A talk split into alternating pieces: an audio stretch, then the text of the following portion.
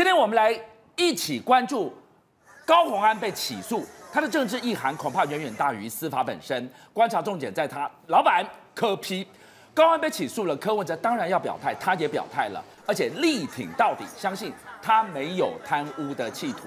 如果我们问高宏安在大选前被判有罪，我要来帮我们解读一下。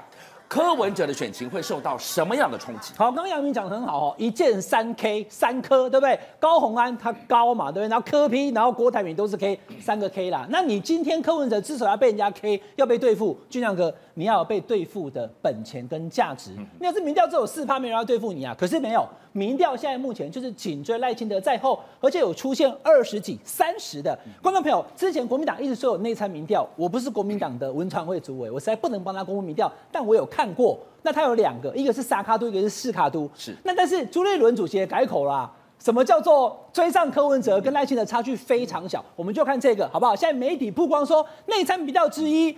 侯友谊二十四，赖清德三十三，那这个柯文哲三十二，是。那请问这个这样差距非常小吗？也没有嘛。但是这个民调解读什么？第一个，我们侯友宜不是十八十七，我们是二十四，将近二十五，对不对？第二个，两个人现在目前的状况看起来是可以赢过赖清德的，因为赖清德跟柯文哲只有一趴之隔。那只要柯文哲跟侯友两个人合作的话呢？赖清德不是稳赢，国民党想要告诉他的小基立委参选人以及支持者们，不要再灰心丧志了。赖清德不是不能打败，蓝白只要合作，一定能赢赖清德。好，接着给我们看到这个内参民调，吴子嘉董事长讲出了一句话，大家都抢起来，为什么？他说如果这两个人咬在一起的话，柯文哲必输。为什么会这样讲？这个我就要跟大家讲清楚了。刚刚讲的是传出疑似国民党的内参民调。哦，那国民党自己去讲是不是这个数字？但是它跟某有台电视台做出来民调非常像，这边只差一个，其他都一样。对，第二个，这个是美丽岛电子报董事长他自己也有啊，是美丽岛的内参，那他没有把三个人数字讲出来，他讲柯文哲跟侯友宜两个人只差两趴，这在误差范围之内，一个二十二，一个二十，所以他给的数字呢跟结论叫做打平。嗯、再来，他说如果现在目前柯文哲跟赖清德不是这样哦，是柯文哲跟赖清德两个可能都在三十上下的话，那他们两个打平。柯文哲就输了，为什么？他认为说，因为柯文哲的年轻票是他的大宗，但年轻人投票呢是意愿很强，但是行动能力不足，所以到时候可能没有去投票。所以他认定，如果赖清德跟柯文哲两个人民调咬死的话，差不多差不多三趴以内的话，那么是柯文哲会输。但观众朋友，我也有我的看法了哈，我不知道今天现场其他来宾怎么看法。如果任何民调公司做出来，赖清德跟柯文哲民调打平，赖清德一定输啊。如果任何民调做出来，赖清德跟侯友谊打平。赖清德一定输，因为呢，如果我们这样讲好了，如果像这个三三三二，那这里二十四，他不会过来个三趴以后他超过他吗？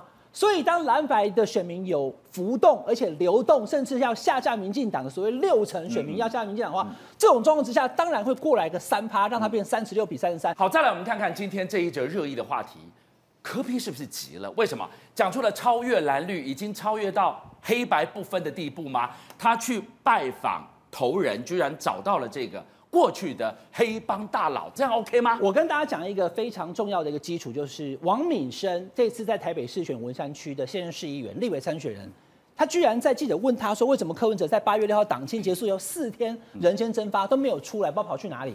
他说可能去见牛鬼蛇神吧，就像大家记得这件事情。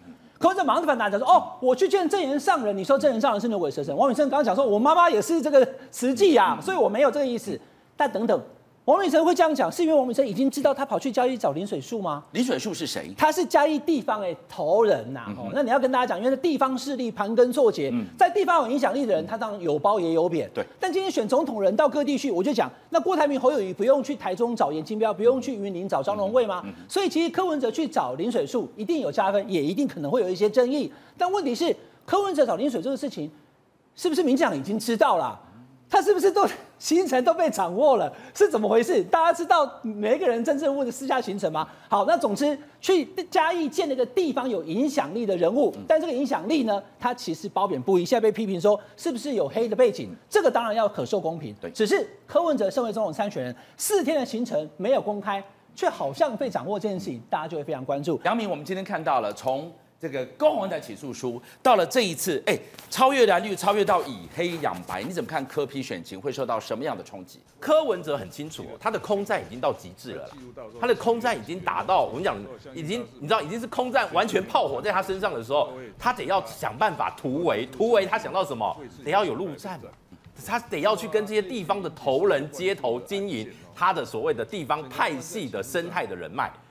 那你难免会碰到，就像去年他站在中东锦的旁边，然后呢，现在变成时代力量攻击的这个炮火一样哦，就变成说啊，你们是黑白不分哦哦。可是呢，我觉得对柯文哲来讲，他要选总统，地方能够这种所谓的地方庄脚，他能够避得开吗？他能避得开吗？所以接下来你会看到柯文哲可能还有下一个水树仔。下一个这个水树兄哦，可能在台南哦，这个高雄、屏东可能都有不同的地方派系会跟柯文哲互动。那柯文哲如果如果哦，你还标榜的这种所谓的高道德标准，那人家就会拿更高的道德标准来检验你的话，对他的选情不一定加分。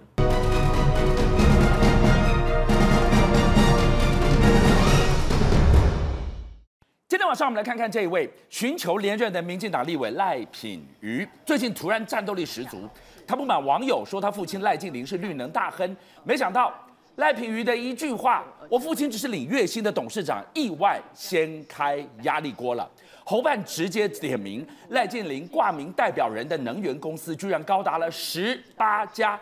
他是千手千眼哦，不怕分身乏术哦。媒体人黄阳明进一步拆解绿能炼金方程式。绿营权贵如何跟着绿能政策闷声发大财？今天晚上我们来看。然后呢，他们又透过了政治献金的方式，把钱又转回了绿营。到最后，大家雨露均沾了。最近有一则网络对战，经济部居然亲自出来回应。各位，发生什么事呢？馆长陈之汉最近就提出了一个疑问：为什么台湾的能源政策一直在赔钱，但是绿营的能源公司却一直在赚钱？特别是赖劲霖名下多家的一个绿能公司，而且呢，就这么刚好，股东当中还有一堆民进党新潮流的人哦。然后这时候呢，整个馆长跟赖品妤之间就站上了。为什么呢？目前赖劲霖董事长的持股呢是不到百分之一，他就说绝非云豹能源的一个大股东。所以后面赖品妤就说了，就说我父亲呐、啊，赖劲霖持有的一个股数其实是不到百分之一的。他就是领月薪的董事长，欢迎自行来整个查证哦。这个时候大家就想说，好，这些都是客观的条件存在这个地方，我就持股不到一趴的董事，结果变成了董事长，他可以决定了百亿市值的这间公司的方向的走向。你不觉得这件事哪里怪吗？所以呢，就有一个粉砖叫做逆风的乌鸦，他就直接发言了哦，他就说，第一个，这个政商关系要非常非常好啊，所以当然要做所谓的董事长啊。第二个疑问是，股份不到一趴却当董事长，这不就是门神的一个观念吗？所以呢，前立委郭正亮他就说明了，他就说，哦，那个我来讲一下。赖劲霖身为新潮流的一员，能源公司要经营案子，就需要政治的一个力量。那赖劲霖要不要出面来讲清楚呢？那俊相哥就在今天非常的一个关键哦，因为今天侯办当中的指责呢，他就直接出来说了，赖劲霖他居然名下有十八家公司挂董事长。他如果是一个领不是领月薪的董事长，那他就是所谓的一个大门神呐、啊。关系在哪边呢？为什么指责会这么说呢？因为我们来看哦，根据天力的一个重大的一个公告哦，跟赖关系密切的云豹能源当中呢，在天力的现金增资案当中认购了至少三百万股的一个股票。所以呢，简单的说。各个绿能公司之间彼此都有所谓的相互之间的股东关系，所以背后水这么深啊！十八家都由赖静玲挂名代表人的这些绿能相关企业，彼此之间互相持股，大家一起闷声发大财吗？没有错。所以呢，赖劲霖去担任云豹的一个董事当中呢，透过了相关企业哦，先跟各位谈哦，他一定有一个母企业，母企业下面呢就有很多的子企业。包括了像永新能源呐、永尚能源呐、那这当中呢，根据目前媒体能够找到的一个资料，他目前呢，赖劲麟总共提供了绿系，包括了议员，包括了立委，总共两百八十五万的政治现金哦。那俊相哥就是这么刚好，因为本身赖劲麟他是新潮流的，所以呢，对象包括了新潮流的成员，包括了赖瑞荣，包括了钟嘉宾，包括了李坤泽，后面才只有一个苏系等人，所以就目前就支援到整个两个系统当中。所以媒体人黄阳明八月十三号。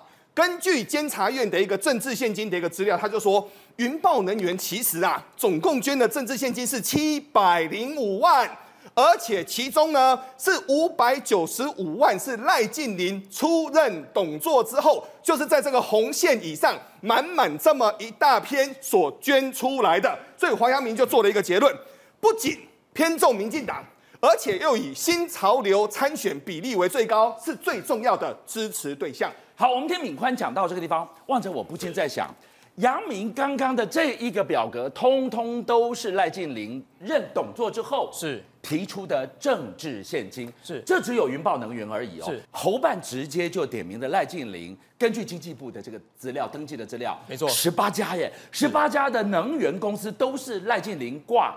登记人是，我就问了，你是千手千眼观世音吗？还是你都不怕分身乏术吗？你怎么有办法 cover 这么多家公司？而且赖劲麟专业是是能源吗？是科技吗？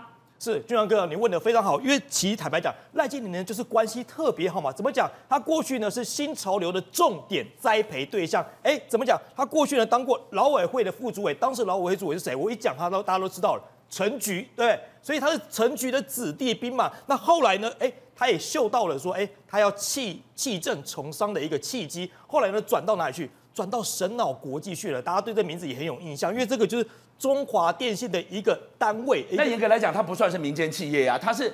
交通部持股的，它就是一个泛公营企业喽。因为我们知道，神脑国际呢，这个中华电信有三成的股份，那这个股份呢，包括了交通部跟这个中华电信里面，通通都有。但坦白讲，就是一个门神的概念。那所以话说回来，为什么像赖劲麟又被质疑这样种种过去？因为呢，他在二零一六年的时候有任职什么？任职硕丰科技的一个副总。大家都知道，后来这个案子呢，其实在二零一九年其实有有被有被约谈的。后来赖劲麟还被搜索跟约谈，检方呢以违反证交保要这个赖建林三十万元交保，因为当时情况怎么样？当时呢，这个。赖劲麟担任这个硕丰科技的副总，因为他先前就知道俄罗斯的一个赌场呢，他修订一些协议，可能会导致他硕丰科技的设备啊装备可能会有一些出呃出货的一个问题，所以呢，他赶在这个禁止交易的期间呢，先把股份先脱手了。所以这家公司是在做 casino 的这个机台的输出，是他就怕前端哎，如果那个赌场开不成的话，我机台怎么出得去？对，所以他马上就脱手嘛。那那你这样就违反可能会违反证交法的一个情况，所以当时呢还造成啊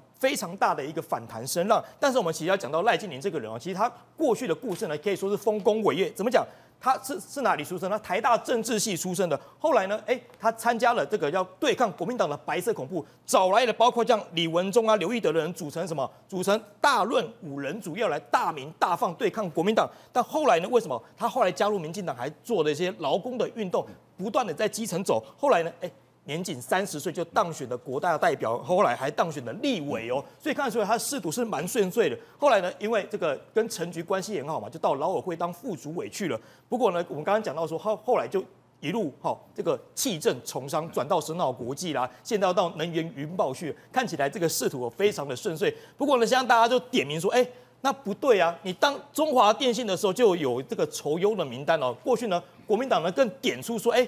赖劲麟就是里面的肥猫，哎，怎么讲？为什么说会点名你的肥猫呢？当时点名你肥猫的时候，那个赖品妤哦，还怎么讲？还帮他父亲缓颊，说，哎，他在那位置上很用心，我爸爸很用心的，不是你们所讲的这么样情况。所以看得出来啊，民进党在跟赖赖静玲还有这个整个新潮流对赖静玲是特别的照顾有加。那刚刚就问题就回来了，回到哪个逻辑上面？回到说，哎。这个金流是不是就回到我新潮流这个情况下？所以你看得出来呢，是有关系，你的关系特别好，那你的官呢就当了特别大。望着把这个金流整个一勾勒出来，你才会发现说，哦，原来钱是这样转的啊！你在那边闷声发大财，你在那边产绿电、造绿电，台电跟你买，我台电是买一度亏一度钱，你在赚。台电一亏，不是全民亏了吗？所以让网友跟民众最生气的一个地方，就是台电已经濒临破产的一个边缘了，但没有想到绿能的业者却大赚特赚哦。那台电他们也说，说近两年亏损的一个主因是因为燃料成本的一个大涨哦。这两年来呢，单单成本的一个超过就整个高达六千亿左右了。但其实啊，绿电方面的购电支出只占总支出大概百分之六，这个是事实。所以当我们在质疑说，哦，你看看绿电卖一度赔一度的时候，赚多那一些绿能权贵在赚的时候，台电说不，我只有六趴而已，不讲也就算了。你讲出这个六趴是事实，你又要反被打脸，那代表什么？代表你天然气压很重喽，不然台电电怎么够用？所以。当你天然气压得这么重，这边可以六趴少少的而已，那说明什么？你能源政策有问题、啊？没有错。所以现在最大的一个麻烦就是天然气，谁叫执政党的能源比例目前要高达百分之五十嘛？那目前呢？去年从乌俄战争之后，天然气的价格是一日数次，价格其实是非常的往上走的。那现在最大的一个麻烦就是在于亏损，它是在不稳定的一个能源上面。因为我们台湾现在整个天然气据传我们的整个储有效储存量只有在十三天到十八天之间哦，你只能够维持几个礼拜就要进口，所以目前说别推给整个台电是一个所谓的政策的一个错误，但前立委郭正亮他就说的很清楚啦，他就说。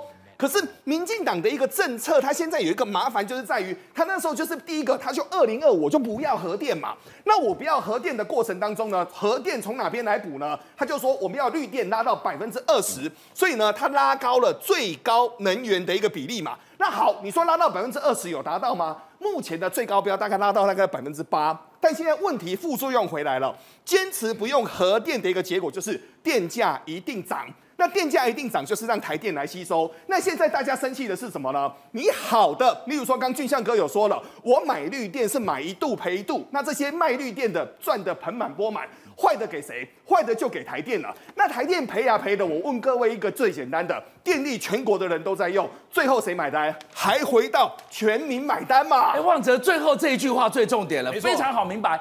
刚刚敏宽讲的这句话，所以这些绿营权贵们是他们把绿能变绿金。都是全民在供养哎，是哦，我听了敏宽哥讲之后，我恍然大悟，哎，怎么讲？原来民进党不要核电，不是为了台湾好，是为了自己能够发大财，所以才不要核电啊。如果你今天真的为台湾好，你应该找一个最稳定、最便宜的方式来输出的电力，大家民众可以省电费。哎，你电网又好，又不会常常停电。但看起来不是哎，民进党现在发展的绿能哦，似乎就是为了要让自己发大财、赚大钱的情况嘛。那话说回来，这问题又回到哪里？